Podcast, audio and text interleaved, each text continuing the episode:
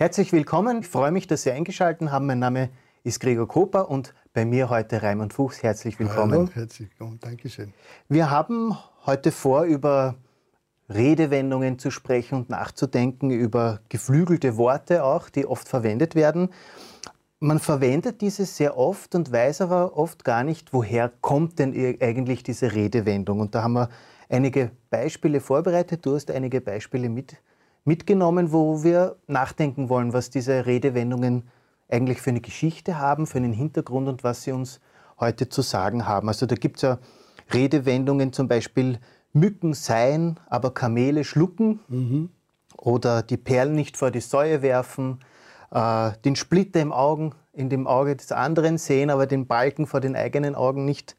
Äh, da gibt es einige Beispiele. Ähm, wie bist du zu dem Thema gekommen? Warum spricht dich das an und, und wie, wie, wie geht das jetzt äh, mit diesen Sprichworten? Was, was fasziniert dich da? Was mich so fasziniert ist, dass ich herausgefunden habe, dass äh, viele dieser Redewendungen und Sprichworte eigentlich ihren Ursprung in der Bibel haben. Ja? Und äh, da habe ich dann nachgeforscht und einmal geschaut, was ist denn der eigentliche Ursprung gewesen, woher kommt denn dieser Gedanke und dann kann man das ein bisschen besser verstehen und das hilft einem dann auch ein bisschen leichter, dich richtig anzuwenden. Mhm. Ähm, du hast ja zum Beispiel auch jetzt mir in der Vorbereitung äh, dieses Beispiel, der Mensch lebt nicht vom Brot allein. Das ist ein geflügeltes Wort, das jeder kennt. Nicht? Du fragst sie, kennen Sie dieses Wort? Die meisten sagen ja. Und in einem Seminar habe ich dann gefragt, ja, und wie geht's weiter? Keine Ahnung. Das war ja nur die Hälfte. Ja. Der Mensch lebt nicht vom Brot allein. Die andere Hälfte ist dann, ja, da hat einer vom Seminar dann gesagt, ja, es darf auch eine Torte sein. ja, also würde Gute vielen Idee, gefallen, glaube ich. Ja. ja. Ja, und wenn man jetzt dann den Ursprung ein bisschen nachschaut, dann ist es im Matthäus-Evangelium im Kapitel 4 mhm. im Zusammenhang der Versuchungsgeschichte Jesu, wo er versucht wird und wo der Versucher sagt, äh, er war ja doch lange Zeit äh, hungrig und durstig, er hat gefastet, er soll aus diesen Steinen Brot machen und er sagt, der Mensch lebt nicht vom Brot allein. Und jetzt kommt dann der zweite Satz, sondern von jedem Wort, das aus dem Munde Gottes kommt. Mhm. Das heißt also, eigentlich könnte man sagen, das, was das Brot für den Körper ist, ist die Bibel, das Wort Gottes, für die Seele. Und da habe ich dann schon einiges für mich herausgefunden, weil ich gedacht habe, äh, ich bin oft so seelisch unterernährt. Ja, man, man nimmt sich sehr viel vor für den körperlichen Bereich. Torten. Torten und so weiter. Aber äh, für den seelischen Bereich tut man nichts. Mhm. Und da mhm. hat man dann doch einen ganz tollen Hintergrund, Hintergrund, dass man eigentlich auch aus dem Worte Gottes lebt. Und das äh, hat mich so bewegt dabei. Mhm. Und das hat dich auf die Fährte geführt, diesen Sprichwörtern auch noch mehr auf den Zahn zu fühlen, ja. um ein Sprichwort zu verwenden, äh, um, um ja, die Geschichte herauszufinden und auch die Bedeutung fürs eigene Leben. Genau, diese Ursprünge ein bisschen herauszusuchen. Ähm, das erste Sprichwort, das wir da ausgewählt haben, ist, da gibt es ja dieses Sprichwort, man hat auf Sand gebaut. Das ist etwas, ja, woher kommt das? Äh, welche Bedeutung hat es und, und was soll uns das eigentlich sagen und inwieweit hilft uns dann das, was wir entdecken werden? Ja, dieses Sprichwort kommt aus, einer, aus einem Gleichnis eigentlich, aus einer Geschichte, die Jesus erzählt. Und das finden wir in Matthäus Kapitel 7, Vers 24 und die folgenden. Und da spricht er von einem Mann oder von zwei Männern. Der eine baut äh, auf Felsen sein Haus und der andere baut auf Sand sein Haus. Beide bauen, beide, ja, wobei der eine schneller fertig ist als der andere, weil er natürlich nicht so viel Arbeit hat. Und beide haben Probleme. Das heißt also, es kommt dann Wind und Wetter und Regen mhm. und Sturm. Und das Haus auf Felsen bleibt stehen und das Haus auf Sand wird weggespült. Und da sagt er dann, wer der eine ist und wer der andere ist. Und das ist recht interessant. Nämlich der, der sein Haus auf Felsen baut, ist der, der die Rede Jesu hört und sie tut. Mhm. Und der andere, der auf Sand baut, ist der, der die Rede Jesu hört, also nur hört, aber sie nicht in die Tat umsetzt. Und damit wird er letztlich weggeschwemmt. Mhm. Und das ist interessant, ich habe das eigentlich auch einmal erlebt. Ich äh, war Pastor in der Steiermark, in Österreich und da hat es einmal ein Unwetter gegeben und dann wollten wir helfen und den Menschen, die in Not waren. Und da sind wir hingekommen mit dem Bürgermeister und tatsächlich war da ein Fluss und eine Biegung und äh, die Familie ist, hat ein Haus gehabt am Fluss und ist weggegangen zum Baden und als sie heimgekommen sind, war das Haus nicht mehr da. Das heißt, ist der Fluss weggeschwemmt. Und daneben war ein Haus äh, auf Felsen gebaut, das ist noch gestanden. Und da habe ich mich an das erinnert. Es zahlt sich aus, auf die Rede Jesu zu hören, aber nicht nur zu hören, sondern es auch zu tun. Das wird ja auch oft verwendet, äh, dieses Sprichwort, um, um äh, damit auszudrücken, dass man nicht den leichten Weg gehen soll, weil etwas auf Fels zu bauen ja schwieriger ist, als etwas auf Sand zu bauen. Mhm. Ähm, heißt das jetzt, dass äh, das umzusetzen, was Jesus sagt, schwieriger ist, äh, als wenn man es nicht, wenn man einfach irgendwas macht? Natürlich. In dem Augenblick, wo ich das höre, nur, ja, tut sich ja nichts. Aber mhm. die, die Umsetzung ist ja die, die eigentlich dann das Christentum zum Christentum macht. Das ist ja nicht eine Theorie, sondern das ist Praxis. Wobei wir eine Hilfe haben, nämlich mhm. Gott selber, der uns hilft. Der uns immer wieder unterstützt bei dem, dass wir seinen Willen tun wollen. Dankeschön. Dann schauen wir zum nächsten Sprichwort. Wir haben da einige, äh, also in dem, wir haben entdeckt, dass es sehr viele gibt, über die wir ja. reden könnten. Wir haben ein paar wenige ausgesucht.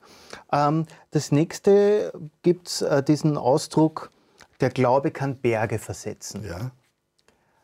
Was kannst du uns darüber erzählen? Ja, das kommt auch wieder aus dem Wort Jesu heraus. Er sagt das in äh, Matthäus Evangelium im Kapitel 17 und da im Vers 20, da sagt er, dass der Mensch eigentlich ein Gläubiger sein sollte und die Problematik der Jünger war, dass sie kleinen Glauben hatten. Und er sagt also, äh, ich sage euch, wenn ihr Glauben habt wie ein Senfkorn, dann wäre es schon genug und ihr könntet Berge versetzen. Das heißt also, er will damit ausdrücken, dass der Glaube eine Macht ist, aber nicht der Glaube an sich, sondern an den, der die Allmacht besitzt. Und das ist Gott.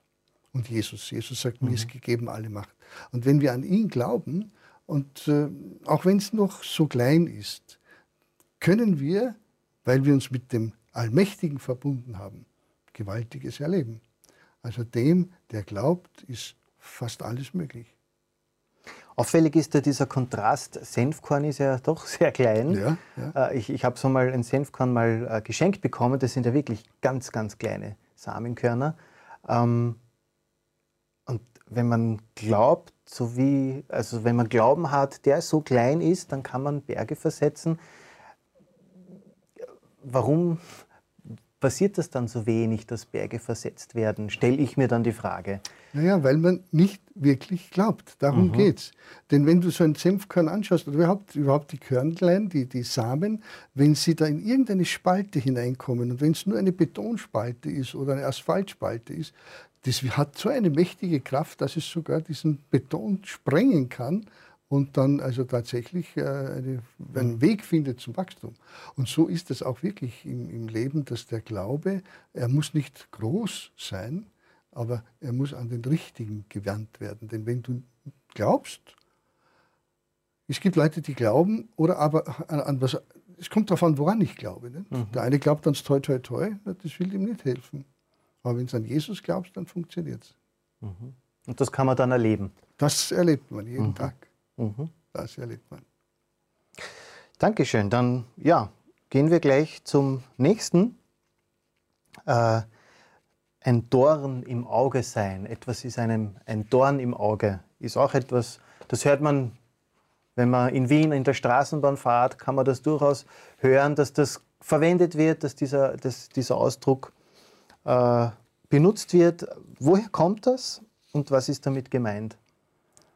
Ja, es ist so, dass äh, interessanterweise, und das ist mir sehr aufgefallen, dass viele dieser Sprichwörter aus der Bibel mhm. ihren Ursprung haben. Und äh, auch dieses, im vierten Buch Mose wird genannt.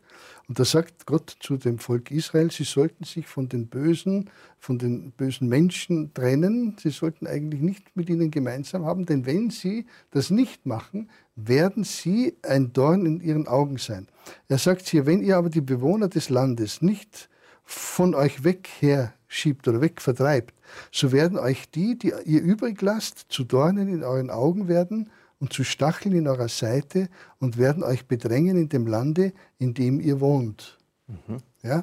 Also ganz interessant, äh, der Gedanke ist also der, du solltest dich vom Bösen trennen, denn wenn du es doch bei dir behältst, wird es dir ein Problem werden.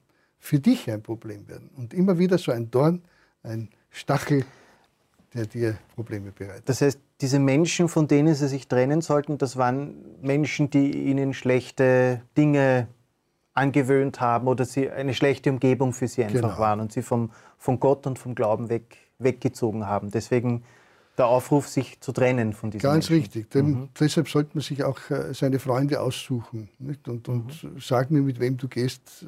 Ich sage dir, wer du bist, dann letztlich, weil du annimmst, und äh, weil du da etwas aufnimmst, was du nicht möchtest eigentlich. Mhm. Das heißt nicht, dass man keine, keine Hilfe dem anderen geben soll oder für den anderen da sein soll, aber es geht darum, die, die Freundschaften sollte man aussuchen. Mhm. Und das war das Problem dort, dass sie sich da also nicht getrennt haben von diesen abergläubischen Leuten und somit ist der Aberglaube ein Problem geworden für Israel. Ein mhm. Dorn im mhm. Auge. Mhm. Das ist was Unangenehmes. Das ist was Unangenehmes, genau, ja. was, äh, was man ja, immer, was einen immer bewegt. Mhm. Das nächste Sprichwort hätte ich wahrscheinlich nicht unbedingt in der Bibel vermutet, bis wir gesprochen haben. Ähm, auf Herz und Nieren prüfen. Etwas auf Herz und Nieren prüfen ist so ein geflügeltes Wort, das ist so im Gebrauch, mhm. Äh, dass das wirklich den Ursprung in der Bibel hat, ist sehr spannend. Ja. Was ist da die Geschichte? Ja, du hast es in Jeremia 17 zum Beispiel, Vers 10, und da sagt Gott, ich, der Herr, kann das Herz ergründen und die Nieren prüfen und gebe einem jeden nach seinem Tun, nach den Früchten seiner Werke. Das heißt also, Gott sagt, ich kenne alles, Herz und Nieren. Und das muss man ein bisschen verstehen. Im Alten Testament haben die Leute geglaubt, dass das Herz und auch die Nieren Sitz der Persönlichkeit, der Gedanken sozusagen sind. Und somit äh, hat Gott ausgedrückt, äh, ich weiß alles. Mhm. Ich, es ist vor mir alles offen und du kannst nichts verbergen. Und das auf Herz und Nieren prüfen bedeutet eben dann durch diesen Gedanken, den wir da aus dem Alten Testament haben, dass man da wirklich in den Grund hineingeht und ganz tief hineingeht, so wie eben Gott, der alles sieht und alles ergründet. Mhm. Was heißt das jetzt für uns heute? Dass Gott prüft uns oder Gott kennt uns oder äh, Gott kennt uns, okay, damit fange ich viel an, aber dass Gott uns da so überprüft, wie ist das zu verstehen? Naja, prüfen in dem Sinne, dass er auf alle Fälle mal alles weiß und das ist für mich sehr wichtig, denn oft äh, bin ich in einer Situation, wo ich mir denke, jetzt äh, keiner hat mich gesehen, keiner weiß es und ich darf also wissen, einer war auf alle Fälle dabei. Es ist also Gott, der alles sieht und alles mhm. hört. Mhm. Und das hilft uns auch dementsprechend umzugehen miteinander. Man könnte sagen, unser ganzes Leben ist so, wie wir es da jetzt haben, eine Live-Sendung. Es wird alles aufgezeichnet und man sieht alles, man hört alles, jeden Fehler, den man macht, aber auch jedes Gute, das man tut. Und es wird auch dementsprechend dann beurteilt von Gott und er muss es ja auch beurteilen, weil er am Ende dann ja auch eine Rechenschaft gibt und dem Lohn auszahlt sozusagen dafür, was man tut. Und deshalb muss Gott prüfen, weil er ja dann auch der Richter ist und äh, der, der uns dann auch Recht sprechen wird.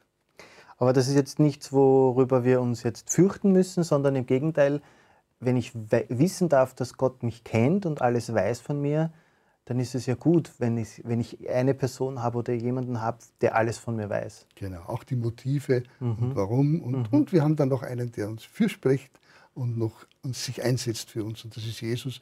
Und der wurde Mensch und der weiß dann ganz genau, warum und wieso das so gelaufen ist.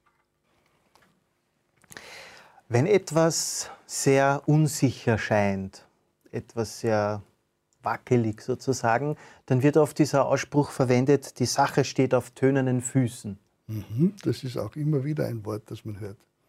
Das ist auch etwas aus der Bibel. Natürlich, und das ist faszinierend.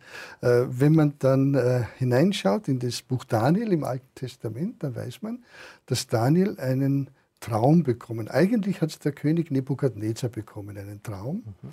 Und äh, konnte ihn nicht erklären. Und Daniel hat denselben Traum bekommen als Prophet und konnte ihm dann die Informationen, die Gott dem, dem, dem Nebukadnezar gegeben hat, wiedergeben. Und er hat ein Standbild gesehen, das auf äh, ja, tönernen Füßen steht. Das heißt, zuerst war es Gold, das Haupt, die Brust aus Silber, die Lenden aus Kupfer, die eisernen Füße und dann die, äh, die Zehen und das, äh, das Fuß selber war dann Ton und Eisen vermischt. Und am Ende ist, ist es so, dass eigentlich das Standbild in sich selber zusammenbrechen müsste, weil ja Ton und Eisen man nicht mischen kann. Mhm. Aber Gott sagt, äh, nein, das ist äh, nicht so. Es kommt noch ein Stein, der wird dann dieses Standbild an den Füßen treffen und dann wird es zerbrechen. Das heißt, obwohl diese Statue eigentlich oben relativ schwer ist und, und unten auf Füßen steht, die halt ja, nicht sehr stabil ja. sind, kommt trotzdem was Externes, Externes. Was, was Drittes, genau. was, was diese Statue Und Er will damit ausdrücken, dass diese Statue ein Symbol ist für die Weltmächte. Gold sollte für Babylon stehen, Medo-Persien für Silber, Griechenland für Kupfer und die eisernen Beine für Rom. Und äh, dann kommt ein, ein, ein, ein ja, Konglomerat von etwas, was sich nicht hält, was nicht zusammenhält, Eisen und Ton. Das, dieses, dieses uneinige Europa. Und in dieser Zeit kommt dann der Stein, das ist die Wiederkunft Jesu, die dann letztlich ein Reich aufrichten wird, das bestehen bleibt. Mhm. Und so ist dieser Koloss, dieses Standbild auf tönernen Füßen. Und das hält nicht. Und so steht auch unsere Weltpolitik auf tönernen Füßen. Das hält nicht und kann nicht halten, wird nicht halten. Aber eins wird halten, das Reich Gottes. Und darum sagen wir ja auch im Vater unser, dein Reich komme. Mhm. Ein weiterer Ausspruch, der sehr oft verwendet wird, ist, wer anderen eine Grube gräbt. Mhm. Ich glaube, das hat jeder schon, schon gehört oder selbst auch, auch ausgesprochen. Und das kommt auch wiederum aus der Bibel. In gewisser Weise kommt das auch aus der Bibel. Man findet diesen Gedanken in den Sprüchen und dann auch in den Psalmen. Zumindest einmal in den Sprüchen, Kapitel 26. Da geht es um das Böse, das du dem anderen gegenüber hast, da heißt es in Vers 24, der Hasser verstellt sich mit seiner Rede, aber im Herzen ist er falsch. Wer seine Stimme holdselig macht, dem glaubt man nicht, denn er äh, ist sozusagen ein Falscher. Wer den Hass trügerisch verbirgt, dessen offenbar wird die Bosheit offenbart. Wer anderen eine Grube macht, der wird selbst hineinfallen. Mhm. Wer einen Stein wälzt, auf den wird er zurückfallen. Also das sind mhm. also gewisse Gedanken da drinnen die ausdrücken, dass wenn du sozusagen was Böses im Schilde führst, das wird dir selber ein Problem werden. Das heißt also, was du meinst, dass du dem anderen tun könntest, wird dir auf dich selber zurückfallen. Mhm. Ist das so, dass wenn man irgendwie jetzt bewusst etwas macht, um wem anderen da in die, in die Grube laufen zu lassen, dass einen das selber irgendwie dann schadet? Naja, dieses Wenn das Bild, keiner weiß, äh, niemand erfahrt, wer die Grube gegraben hat. Ja, ja. Aber das Problem ist ja, wenn du die Grube machst, mhm. ist die Gefahr, dass du hineinfällst am größten, weil ja. du ja daneben stehst und das machst. Mhm. Und von daher, der andere wird vielleicht gar nicht reinfallen, weil er gar nicht weiß, dass da etwas läuft. Mhm. Ich denke, wir sollten wirklich überlegen, was wir tun und wir sollten eigentlich das Gute für den anderen suchen und dann wird das auch auf uns zurückfallen. Da kommt ein anderes Sprichwort, das jetzt nicht aus der Bibel kommt, wie man in den Wald hineinruft, so kommt es dann auch ja. wieder heraus. Gell? Es kann ja auch so gemeint sein, wenn ich mich damit beschäftige, einen Plan zu legen, um jemanden anderen irgendwie ein Bein zu stellen, dann verwende ich ja meine Energie eigentlich für was Negatives Negative. und das verändert mich ja selber genau. auch. Verändert dich zum Negativen. Ja. ja. Man könnte auch sagen, wenn der Wiener der, der sagt Miststierler. Das weiß nicht jeder. Wer also im Mistkübel herumstochert, ja. macht sich selber dreckig. Mhm. Mhm. Also das, alles, was wir tun, wird letztlich auch auf uns zurückfallen. Deshalb ist es gut, wenn wir Gutes tun. Mhm. Auf diesen Teil freue ich mich jetzt schon sehr, weil wir im Vorgespräch drauf gekommen sind, dass das ja ein Sprichwort ist, was falsch ist. Denn es gibt dieses Sprichwort, jemanden von Pontius zu Pilatus schicken. Das ist aber in sich schon ein bisschen fehlerhaft, dieser Ausspruch. Warum? Warum ist der fehlerhaft? Na ganz einfach, weil Pontius Pilatus ein Name ist. Hm. Das heißt also, Pontius Pilatus war sein Name. Aber es kommt von, diesem, äh, von dieser Zeit her, als Jesus äh, zu Pontius Pilatus gebracht worden ist und verurteilt werden sollte. Und der Pontius Pilatus hat dann äh, sich nicht, äh, äh, wie soll man sagen, einmischen wollen in die ganze Politik und in die Situation ja, und hat äh, den Herrn Jesus zum Herodes geschickt.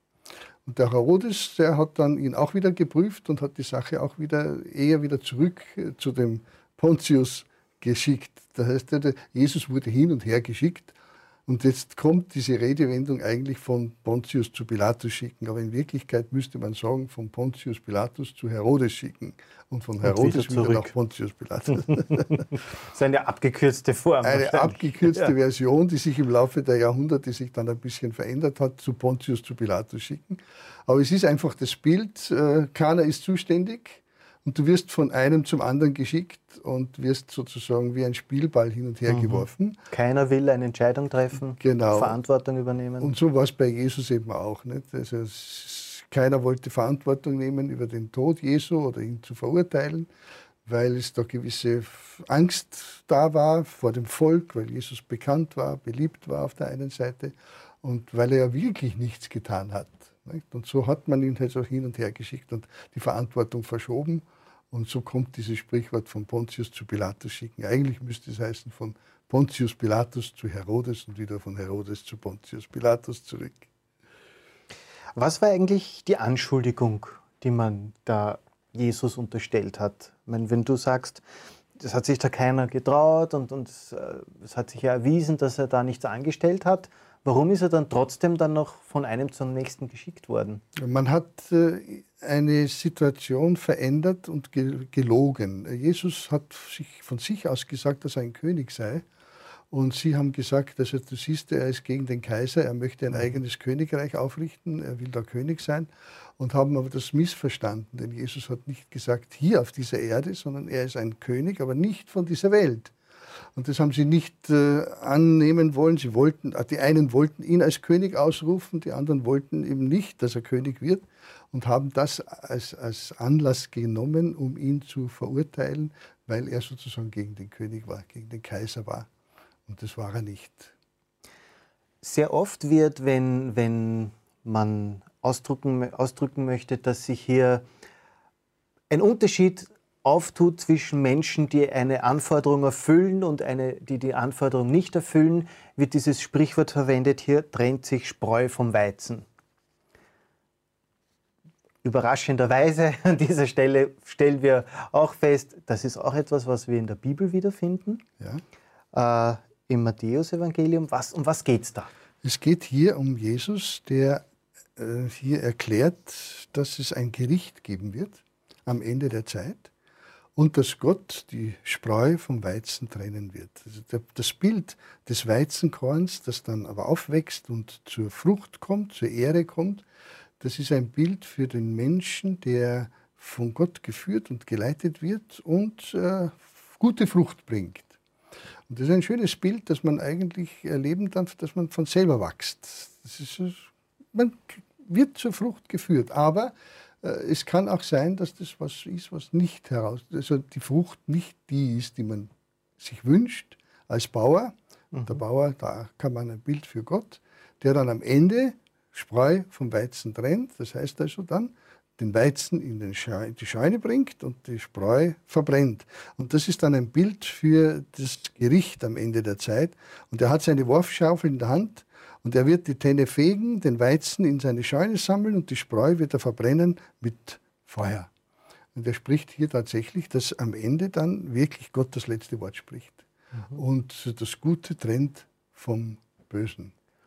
Und wie kann jetzt ich als Saatgut sozusagen, wenn man dieses Bild weiterspielt, mich darum, äh, oder wie kann es gelingen, dass ich zum Weizen werde und nicht zur Spreu? du brauchst dich nur, wie, du, wie die Bibel sagt, auf Gott verlassen, ihn in dein Leben mit einbauen und äh, er wird aus dir das machen. Da gibt es verschiedene Bilder, die das äh, deutlich machen. Äh, da gibt es das Bild vom Weinstock und der Rebe und da sagt Jesus in Johannes 15, die Rebe kann Frucht bringen, wenn sie am Weinstock bleibt. Das heißt also, wenn wir mit Jesus zusammen sind, wird er dazu, uns dazu führen, die Frucht des Glaubens, die Frucht der Liebe zu bringen, die er in uns hineingelegt hat. Aber wir müssen halt auch äh, an ihn glauben. Wenn wir das nicht tun, dann ist das alles nur Schall und Rauch mhm. und Theorie, Spreu und wird dann am Ende keine Frucht bringen. Das heißt, es geht nicht nur darum zu glauben, sondern es auch zu tun und umzusetzen, genau. auszuleben. Genau. Oft wird man aufgerufen, sich im Leben zu entscheiden, Entscheidungen zu treffen, denn niemand kann zwei Herren dienen. Äh, das ist auch wieder ein biblischer Spruch, äh, ein, ein Sprichwort mit biblischem Hintergrund. Lass uns teilhaben, um was geht es in der Bibel ursprünglich, als diese Zeilen geschrieben worden sind? Ja, es ist eigentlich ein Wort Jesu wieder, der den Menschen deutlich macht, dass wir uns entscheiden müssen. Er sagt hier in Vers 24 im Matthäus Kapitel 6, niemand kann zwei Herren dienen. Entweder er wird den einen hassen oder den anderen lieben, oder er wird den einen anhangen und den anderen verachten. Und dann kommt dieser Gedanke, ihr könnt nicht Gott dienen und gleichzeitig dem Geld. Mhm. Ja? Er spricht also davon, dass das Geld, das Finanzielle, das äh, Materielle eine Macht hat im Leben eines Menschen. Und äh, viele verschreiben sich dem und schauen, dass sie nur raffen und raffen und raffen und sind abhängig eigentlich davon. Und jetzt sagt Gott, du kannst nicht zwei Herren dienen, du musst dich entscheiden. Und der, der sich für Gott entscheidet, wird sein Geld im Sinne Gottes verwalten weil er weiß, das hat er von ihm bekommen. Mhm. Und wer das nicht tut, der wird halt einfach unter der Macht der Finanzen äh, sein Sklavendasein führen. Aber beides kann man nicht miteinander. Verbinden. Das heißt aber nicht, dass Geld von Haus aus jetzt was Böses ist, sondern es geht darum, was der Mittelpunkt in meiner Ausrichtung ist. Ja, es ist so, äh, es hat jemand einmal gesagt, was ist denn da das Problem beim Geld? Äh, dann führte er ihn zu einer Glasscheibe und hat gesagt, schau mal durch. Und dann sah er Menschen, dann sah er die Natur und so weiter. Und dann sagte er, und jetzt mach ein bisschen Silber hinter die Glasscheibe. Was siehst du dann? Nur mit dich selbst. Und das ist das Problem. Ja, Gott möchte uns bewahren davor, dass wir nur mehr uns selbst sehen, dass wir egoistisch, habsüchtig mhm. sind sondern er möchte uns davon befreien und dann können wir mit dem Gold und Silber ganz anders umgehen. Dann wird es zum Positiven eingesetzt für Natur, für Umwelt, für Menschen, weil man die Not sieht. Mhm. Und äh, diesem Geld zu dienen, also der zweite Herr ist da quasi das Geld. Ja, in, ähm, dem, in dem Zusammenhang. Das bedeutet ja nicht, dass das nur die Leute sind, die viel Geld haben, sondern dieses Streben nach immer mehr oder nach Geld äh, kann man ja beobachten, vor allem auch bei Menschen, die, die weniger haben. Die weniger genau. haben. Genau. Und da ist dieses Gleichnis sind. so schön, nicht? wenn du hinter der Glasscheibe ein bisschen Silber hintust, viel oder ein bisschen ist egal, du siehst dann nur mehr dich selbst. Und das ist das Problem bei der ganzen Sache. Es geht nicht um Silber und Gold, sondern es geht eher darum, äh, wer ist mein Herr? Und Jesus möchte gerne der Herr in unserem Leben sein. Und dann möchte, wird er uns verändern zu Menschen, die anderen helfen können auch mit ihrem Geld. Der nächste Spruch ist etwas, wenn man in seinem Leben etwas gut gemacht hat und dann aber bescheiden ist, wird dieser, wird dieser und, und, und sagt, naja, das war ja gar nicht ich oder so, dann wird in diesem Zusammenhang oft dieses Zitat wiedergegeben, nämlich, du sollst dein Licht nicht unter den Scheffel stellen. Mhm. Sei stolz auf das, was du erreicht hast, sei stolz auf das, was du bist, ist so die Botschaft. Das ist eigentlich nicht die ursprüngliche ja. Ansicht, denn das kommt wieder aus der Bibel, mhm. dieses Sprichwort. Du sollst dein Licht nicht unter den Scheffel stellen. Jesus sagt das an einer Stelle. Wir haben es da zum Beispiel in Lukas 11, 33. Niemand zündet ein Licht an und setzt es in einen Winkel, auch nicht unter einen Scheffel, das ist ein Stuhl auf der einen Seite oder auch eine, eine, ein, ein, ein, ein Fass, mhm. ja, sondern er stellt es auf den Leuchter, damit wer hineingeht, den Schein sehe. Jetzt geht es also darum, dass das Licht dem Menschen eine Hilfe sein soll und erleuchten soll, den Weg erleuchten soll. Wenn du es unter einen Scheffel, das heißt also unter einen Kübel oder was auch stellst, erstens einmal wird es ausgehen und zweitens äh, hat es keinen Effekt. Du, du bist ja trotzdem im Dunkeln, in der Ecke und so weiter. Aber was will Jesus damit meinen? In Matthäus 5 sagt das dann ein bisschen deutlicher. So sollen die Leute eure guten Werke sehen und sollen zu Gott kommen dadurch. Mhm. Das heißt, dass sie deine Frucht, deine Liebe, deine Freude, deinen Frieden, deine Geduld, all das, was du von Gott bekommst, äh, was wir unter Weizen auch irgendwo einmal besprochen haben, äh, sollen sie sehen und sollen sagen, ah, das ist der Weg. Mhm. Denn man braucht ja das Licht und deshalb stellt man es ja hoch hinauf, damit es leuchtet, dass man den Weg sieht, dass man dann auch zum Ziel kommt. Und somit möchte Gott, dass wir unsere guten Werke, die er in uns wirkt und er uns äh, hilft und schenkt, nicht äh, dazu geschehen lassen, dass wir gut dastehen, sondern dass er verherrlicht wird und dass die Leute sagen, toll, dass du einen so großen Gott hast, der in deinem Leben so Wunderbares tut.